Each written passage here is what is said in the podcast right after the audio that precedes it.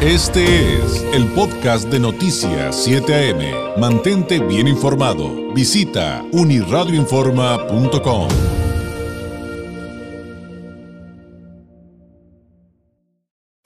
En Noticias 7 AM llegó el momento de leer entre líneas con el politólogo Francisco Ruiz. 8 de la mañana con 19 minutos, 8 con 19 y efectivamente vamos con Francisco Ruiz, doctorando en Derecho Electoral, miembro del Instituto Nacional de Administración Pública, autor de la columna Leer entre líneas, politólogo y eh, pues a quien usted puede encontrar en redes sociales como F Ruiz MX. Francisco, ¿cómo estás? Muy buenos días. Muy buenos días, eh, mi estimado David. Oye, qué, qué rápido pasa el tiempo, eh. es increíble cómo ya hace una semana te estuve saludando personalmente y ahora... Eh, rapidísimo ya transcurrieron estos siete días.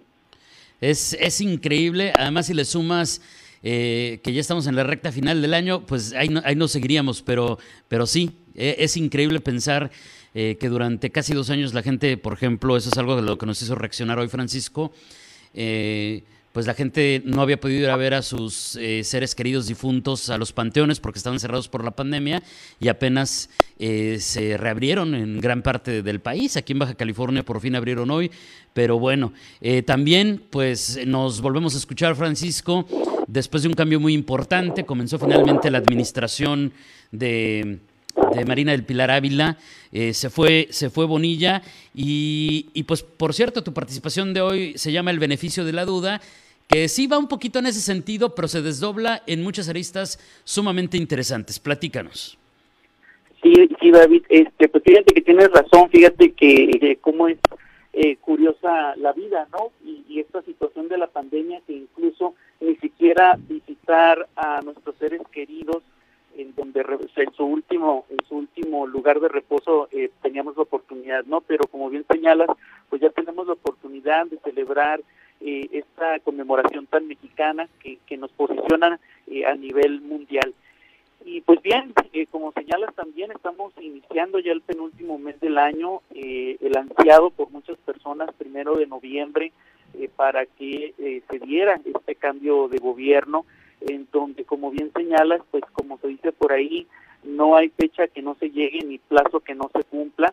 Y el domingo pasado, pues vimos a la ahora gobernadora Marina del Pilar Ávila rendir protesta.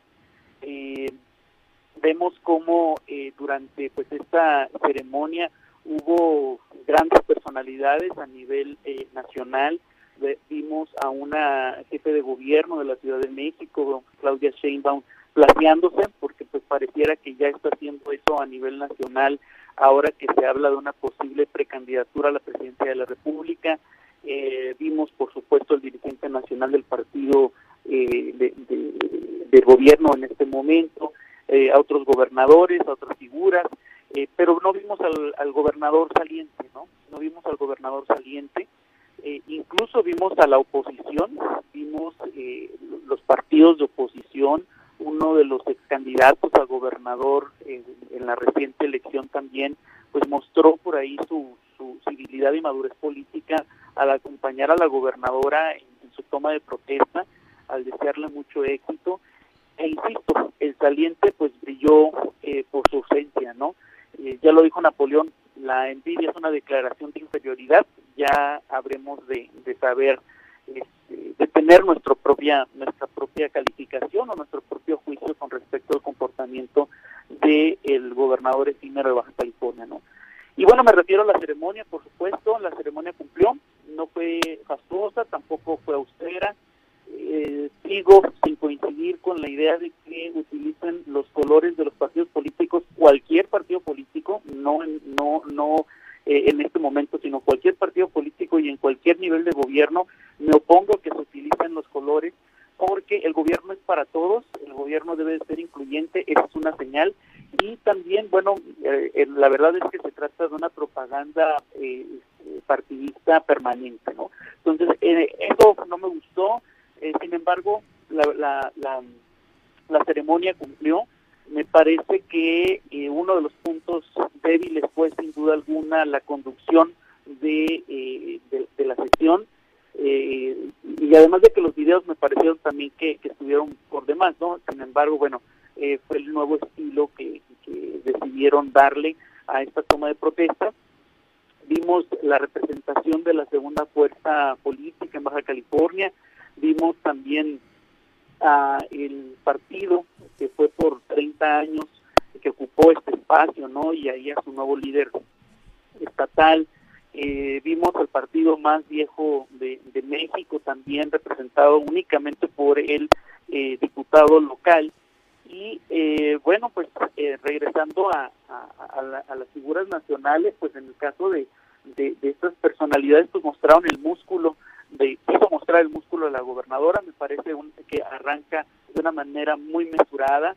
Me parece que dio mensajes desde su atuendo que no fue del color de su partido, sino que fue en blanco, eh, con color, con muchos colores, eh, eh, que habló de la reconciliación, por supuesto, y también digo, en cuanto a la representación presidencial, me parece que le quedaron a deber, me parece que le mandaron sí a una secretaria de Estado, pero no de, primer nivel, y bueno, pues esperemos que, que, que para Baja California sea lo mejor, desearle el mayor de los éxitos a la gobernadora y a todo su equipo, pero también recordar que no se trata nada más de un cambio de gobierno, sino de una responsabilidad que tenemos todos como ciudadanos. ¿no?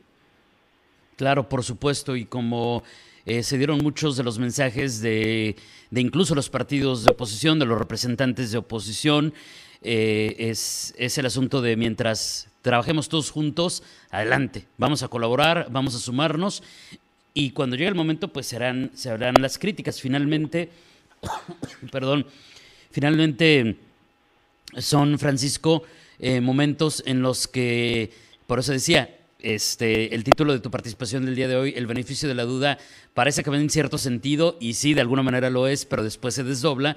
Es momento, sí, de dar el beneficio de la duda, pero eso, como lo platicábamos también justamente la semana pasada, eh, no significa que si llega el momento tengamos que levantar la voz para preguntar y exigir respuestas de qué es lo que sucede en nuestro estado. Y, pues también, eh, Francisco, las coincidencias respecto a los temas que está exigiendo la ciudadanía en este momento, sí, eh, seguridad, por supuesto, pero también claridad e investigación respecto a lo que sucedieron en los últimos dos años y acción posterior a esas investigaciones, lo cual hace pues que se vuelva muy interesante, pero con todos los ojos puestos eh, sobre Marina del Pilar y todo su equipo, lo que viene para los próximos años.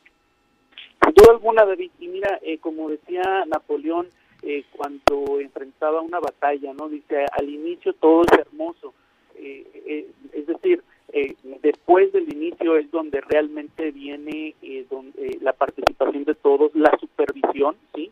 Eh, me parece que es una palabra adecuada. Como ciudadanos tenemos que supervisar al gobierno, tenemos que cuestionar para que nos rindan cuentas, no solo esperar hasta que ellos quieran estarnos dando este, la información, sino que recordemos que eh, la propia Constitución en su en su artículo octavo nos brinda esta garantía, ¿no? De pedirle información y bueno, hay que aprovecharla. Nosotros eh, recordemos que al final del camino, lo dice la, Constitución, la soberanía reside en nosotros como ciudadanos. Ellos eh, son un grupo de ciudadanos que fueron electos para servir a sus semejantes y bueno, tienen la, la gran responsabilidad de hacerlo de la mejor manera posible. ¿no? Así es, sin duda. Como siempre te agradezco enormemente, Francisco, y pues decirle a quienes nos ven y nos escuchan que leer entre líneas, tu columna también está disponible en unirradioinforma.com. Gracias y muy buenos días, nos escuchamos la próxima semana. Estés muy bien, muchísimas gracias y bonito martes. Gracias, es Francisco Ruiz, politólogo, doctorando en Derecho Electoral, miembro del Instituto Nacional de Administración Pública, autor de la columna Leer entre líneas. Ya son las 8. Este fue el podcast de Noticias 7am. Mantente bien informado. Visita unirradioinforma.com.